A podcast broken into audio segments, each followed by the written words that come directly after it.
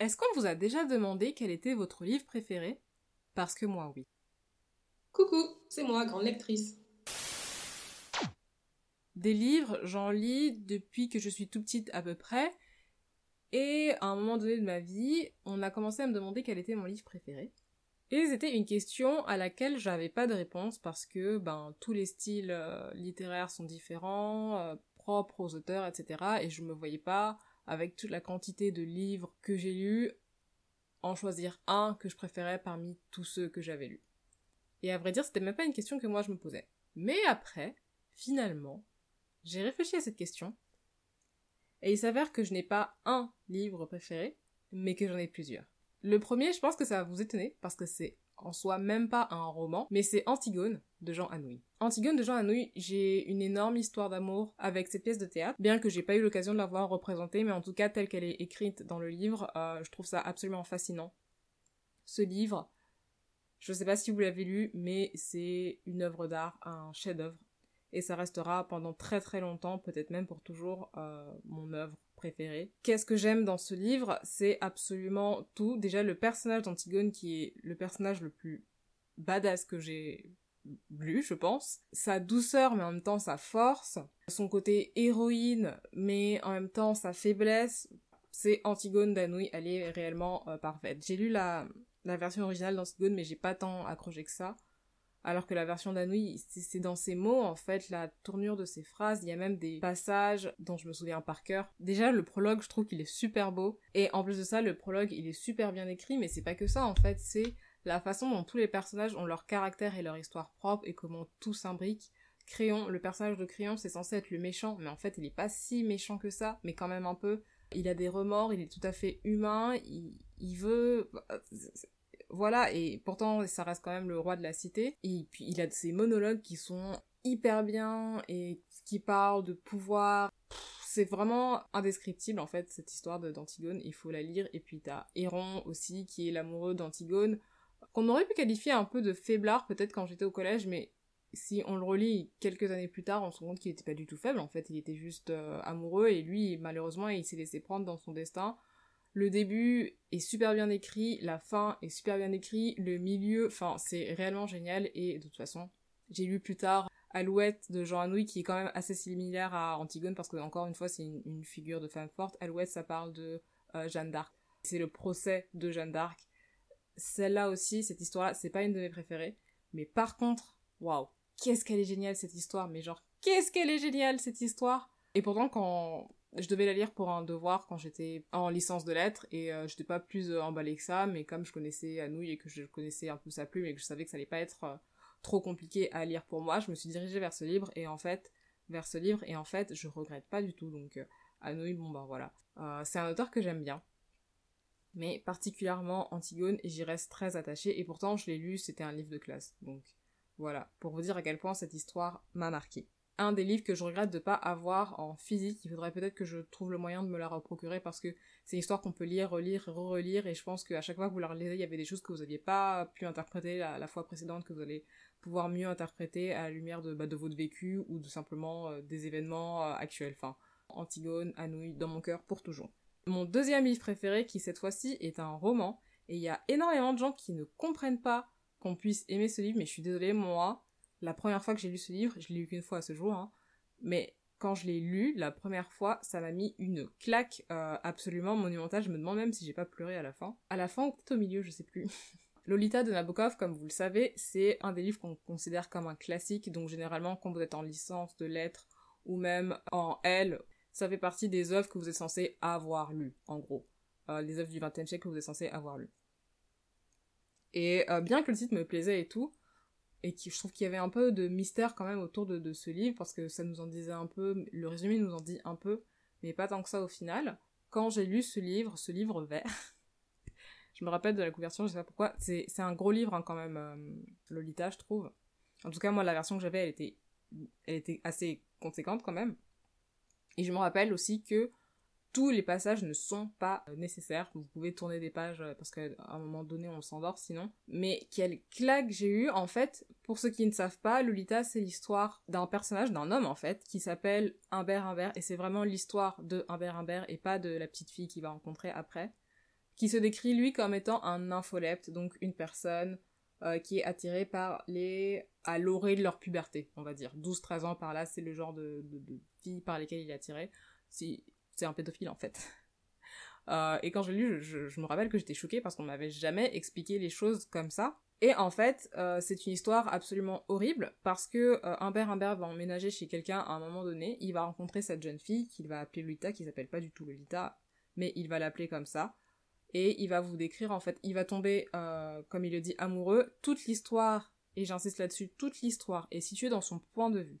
Donc vous êtes dans la tête d'Humbert Humbert, et là où j'ai trouvé ça magistral, c'est qu'en fait, cette histoire vous retourne le cerveau. Comme vous êtes dans la tête d'Humbert Humbert, vous voyez comment lui y pense, et en fait, vu qu'il y a énormément de pages, vous êtes, euh, ben vous êtes à la place d'Humbert Humbert en fait, et vous n'aurez plus à, à penser par vous-même, vous êtes réellement dans la peau d'Humbert Humbert et bah, pour au final c'est ça que j'ai trouvé quand même assez horrible parce que bon on va pas se mentir la pédophilie on sait ce que c'est on trouve normalement tout ça horrible sauf peut-être les pédophiles et euh, les pédocriminels. Sauf que au final la façon dont c'est écrit on va vous faire prendre le parti plus ou moins de euh, Humbert Humbert lui il va tranquillement mais alors genre vraiment tranquillement vous expliquer. Je crois qu'il tient un journal. Je sais plus si je dis une bêtise parce que ça fait longtemps que je l'ai lu. Mais il tient un journal en fait et il va tranquillement vous décrire comment euh, il va tomber amoureux de Lolita et puis ensuite il va tranquillement vous décrire comment il va l'enlever et puis comment il va la séduire. Là, je vous le voyez pas, mais en fait, je fais des gros guillemets avec mes doigts. Euh, donc du coup, comment il va la séduire, etc., etc.. Et en fait, bah, on n'a pas du tout le point de vue de la petite fille qui, elle, euh, s'est fait enlever et qui doit être complètement, mais complètement terrorisée et à la merci de cet homme qui est en fait un réel monstre, sauf que nous on le voit pas comme un, monstre, puisque lui il se voit pas comme un monstre. Vous voyez ce que je veux dire? Et jusqu'à un moment donné, on arrive quand même à une, euh, une acmé à un moment donné dans le livre où il va tranquillement euh, vous décrire qu'il la drogue en fait pour pouvoir avoir des relations sexuelles avec elle et ça passe bah, je suis désolée de le dire, hein, mais ça passe tellement crème en fait que euh, voilà. Et c'est que quand vous avancez dans le livre, mais vous vous dites mais quelle horreur, mais quelle horreur, mais quelle horreur. Mais vous êtes quand même à la place d'un Humbert, donc. Enfin bref, c'est une histoire complètement. Et en fait, ce qui m'a fait, ce qui m'a fait aimer ce livre, c'est qu'en fait, ben c'est ça. C'est complètement pervers, c'est le mal genre absolu. Mais l'auteur, il arrive à pas vous le faire voir comme ça. Vous voyez ce que je veux dire? Et alors, je vous coupe deux secondes. Lolita, je vous jure que malgré ce que je viens de vous dire, ce n'est pas une ode à la pédophilie. Je vous assure. Vous pouvez tout à fait euh, aimer cette œuvre comme moi et euh, être contre la pédophilie, comme toute personne euh, de bon sens en fait. Mais cette œuvre-là, je pense qu'il faut, il faut la lire pour, pour se rendre compte réellement de ce dont je vous parle. Donc, pas en tout cas que je vous ai donné envie de lire cette histoire. Je sais que moi, ça m'avait choqué. Je crois que je l'avais fini bah, sur les routes de vacances. Et euh, franchement, ça m'avait mis une claque, mais monumentale. Et je crois qu'il y a très peu de livres qui font ça dans votre vie, même si vous êtes un grand lecteur. Je me rappelle que ma prof au lycée, son, livre à elle, c'était euh, Les faux monnayeurs, mais de d'André Les faux monnayeurs, les faux monnayeurs, tout le temps les faux monnayeurs. Elle nous disait Ah, ce livre, il m'a mis une claque, etc. Et moi, quand j'ai lu Les faux monnayeurs, je suis restée là en mode Mais. Ouais. Enfin, je dis pas que c'est pas un classique ou une bonne œuvre, mais euh, ça m'a pas non plus retourner le cerveau. Alors que quand j'ai lu Lolita de Nabokov, réellement je ne m'attendais pas du tout à ça. Et enfin, le dernier livre qui est un de mes favoris, c'est cette fois-ci un roman d'enquête, et même moi j'en suis étonnée parce que honnêtement des romans d'enquête, je me... suis mise à en lire extrêmement tard. Mes premiers romans d'enquête, je m'en souviens, c'était quand j'avais 10-12 ans, avec le mystère de la chambre jaune et Rouletabille, qui n'étaient pas du tout adaptés à mon niveau, donc en fait je pense que j'ai mis des années à lire ce livre. J'ai fini par le lire au bout d'un moment, mais j'ai dû mettre sincèrement des années à lire ce livre et l'histoire était géniale. Franchement, l'histoire était géniale. Mais euh, le fait que c'était pas mon niveau, je pense que ça m'avait un peu découragé et des romans d'enquête où j'en ai plus lu euh, pendant un bon moment. Néanmoins, je pense qu'on connaît tous euh, Deep qui ne s'appelle plus comme ça, mais on va y revenir après. Ça a toujours été considéré comme un classique du roman d'enquête. Les Deep d'Agatha Christie. Moi, j'avais très envie de, le lire, mais en même temps, ça me répulsait. Juste l'idée de lire ce livre me révulsait. Je crois que c'est ça le mot, révulsait. Ah, tout simplement à cause de son titre. Alors, mis à part le fait que euh, je ne savais pas du tout de quoi parlait l'histoire, je savais juste que c'était un classique et que c'était j'ai pas envie de dire parce que Agatha Christie elle a écrit plein de livres, donc je sais que c'est pas son roman le plus connu ni le plus célèbre, mais quand même il y a un certain ce, roman a un certain poids, je vous dirais. Et moi je voulais pas le lire parce que bah, juste le nom me voilà. Je comprenais pas pourquoi il y avait Dix Nègres dans le titre, pourquoi des nègres, toujours les nègres, toujours on tape sur les noirs, même quand c'est un roman d'enquête, bon bref, voilà. Euh, et au final j'ai lu et, ça parlait pas du tout de nègres. Je l'ai lu en version numérique, donc en fait je l'ai pas... Pardonnez-moi chers auditeurs, je ne l'ai pas acheté ce livre. Euh, donc voilà, je, me sentais quand même un peu moins coupable à l'idée de le lire. Et ce roman, pareil, une claque, quand même un peu moins forte que euh, Lolita, mais ce roman, il est génial. Du début à la fin, et je pense que vous voyez un peu que moi j'aime bien les histoires où il y a des malades mentaux. des malades mentaux, des fous, des trucs comme ça, parce que bon, c'est quand même de ça que ça parle, les épinègres. Euh, qui ne s'appelle plus les dix petits nègres maintenant, euh, mais qui s'appelle Et il n'en resta plus aucun, en référence en fait au petit poème qu'il y a à l'intérieur. Et donc, l'histoire des... de Il n'en resta plus aucun, du coup, il y a plusieurs personnes en fait qui se rendent sur une île un peu à l'écart. Je vais très mal vous le pitcher, mais bon, franchement, si vous si vous connaissez pas, allez googler vite fait. L'histoire de quelques personnes qui restent sur une île à l'écart qui ont été invitées par une certaine personne, un hôte qui s'appelle euh, Nîmes. et elle se retrouve coupée du monde extérieur en fait. Chaque jour, une personne va mourir et il y a un petit plateau en gros de figurines avec euh, dix petits indiens ou dix petits nègres ou peu importe sur le plateau du salon en fait. Et à chaque fois qu'une personne meurt, il y a un pion qui disparaît. Donc on sait bien que c'est quelqu'un qui est forcément dans la maison qui fait ça puisqu'ils n'ont pas accès au monde euh, extérieur. J'ai dit monde extérieur euh, au moins 3-4 fois là, ça me saoule, mais vous avez saisi l'idée. Et donc, du coup, ils commencent à se soupçonner eux-mêmes et mettre en place des stratégies pour ne pas mourir. Et moi, je me dis, forcément, au bout d'un moment, ça va finir par fonctionner. Est-ce que ça a fonctionné? Si vous ne l'avez pas lu, bah, je vous laisse le découvrir. Et comment ça se termine? Enfin, j'ai adoré. Réellement, j'ai adoré et je me suis dit, mais pourquoi? Mais pourquoi tu n'as pas lu ce roman euh, plutôt dans la même veine il y avait euh, le crime de Laurent Express mais ça ça m'a laissé un peu plus de marbre alors que il n'en reste plus aucun, c'est réellement une pépite, un chef-d'œuvre que j'aime énormément. Et les trois livres dont je vous ai parlé là sont des livres qui sont tout à fait différents les uns des autres. Euh, Antigone, c'est très facile à lire, très léger à lire, mais euh, il faut vraiment s'accrocher à l'histoire. Si vous aimez pas, vous, n'aimerez pas quoi qu'il arrive. Et puis c'est une pièce de théâtre. Lolita, c'est un roman absolument indigeste à lire, je vous le cache pas. Et Dix petits ben, ça reste euh, quand même un roman d'enquête assez accessible, assez facile à lire mais il faut avoir le cerveau un peu à l'envers, je pense, pour réfléchir à ce genre d'intrigue. Et ce sont tous les trois des romans que j'adore. Bon, je pense qu'au final, si on, voit mes livres préférés, vous voyez que j'aime quand même un peu le drame. Mais où est-ce que je veux en venir et pourquoi je vous raconte ça aujourd'hui?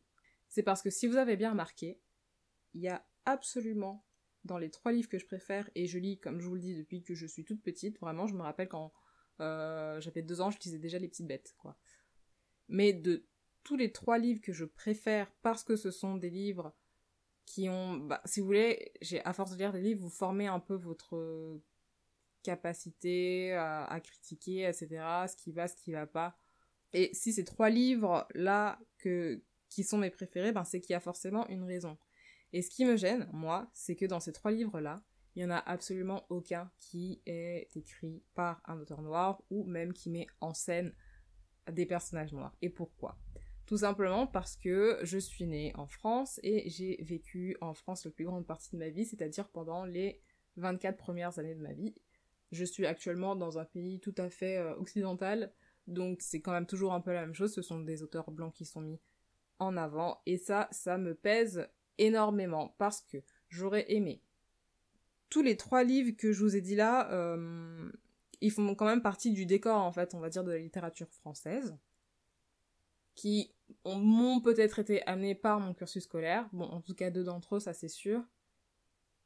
Et euh, a à aucun moment un auteur noir, en fait, qui m'a été présenté quand j'étais au lycée, si ce n'est peut-être Aimé Césaire, mais Aimé Césaire, c'est pas du tout euh, digeste ni accessible en tout cas, ça dépend de ces textes, mais les textes que, j'avais lus moi, n'étaient pas du tout accessibles quand j'étais au lycée et restaient même assez obscurs.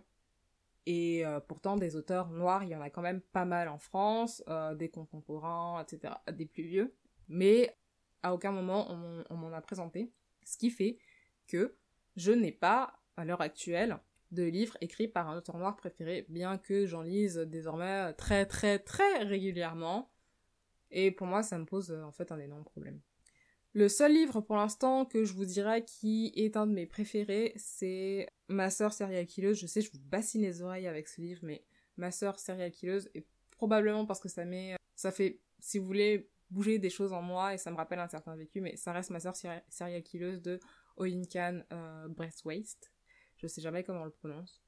Ce livre-là est absolument génial, notamment et surtout à cause de sa fin que, si vous l'avez lu, je pense que personne n'est d'accord sur cette fin. Est-ce que c'est une bonne fin? Est-ce que c'est une bonne mauvaise fin? Est-ce qu'on est, d'accord? Est-ce que c'est comme ça que ça aurait dû se terminer? Pour moi, oui, c'est comme ça que ça aurait dû se terminer, même si ça m'a surprise que l'autrice décide de terminer ce livre comme ça.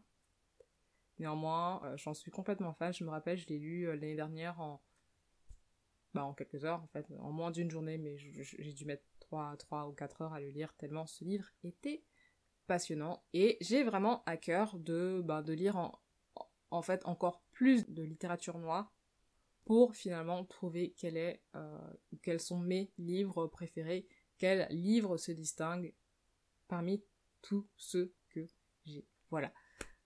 Euh, n'hésitez pas à me dire quels sont vos livres préférés à vous euh, en littérature noire et en dehors de la littérature noire et si vous avez comme moi un peu vous êtes construit par rapport à des livres qui sont uniquement écrits par des auteurs blancs, et sinon, euh, comment vous avez fait, de quel pays vous venez, etc., etc. J'ai hâte d'en apprendre plus. Je vous remercie d'avoir passé ce petit moment avec moi et de m'avoir écouté. Et n'hésitez pas à aller faire un tour sur euh, le blog ou sur toutes les autres plateformes de podcast, Apple Podcast, Spotify et Google Podcast. Si vous voulez découvrir d'autres épisodes, je fais généralement des revues et des chroniques de livres, si jamais vous avez envie de trouver quelques petites idées. Je vous dis à bientôt pour de nouvelles petites aventures livresques. Ciao, ciao.